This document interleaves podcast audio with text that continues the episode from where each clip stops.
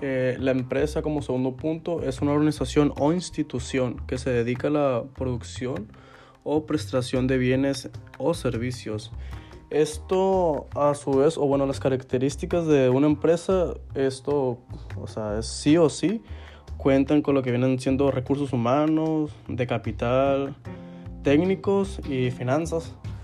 Pero ya que estamos hablando un poco de la empresa, hay tres puntos muy importantes eh, que vienen siendo lo de misión, visión y valores.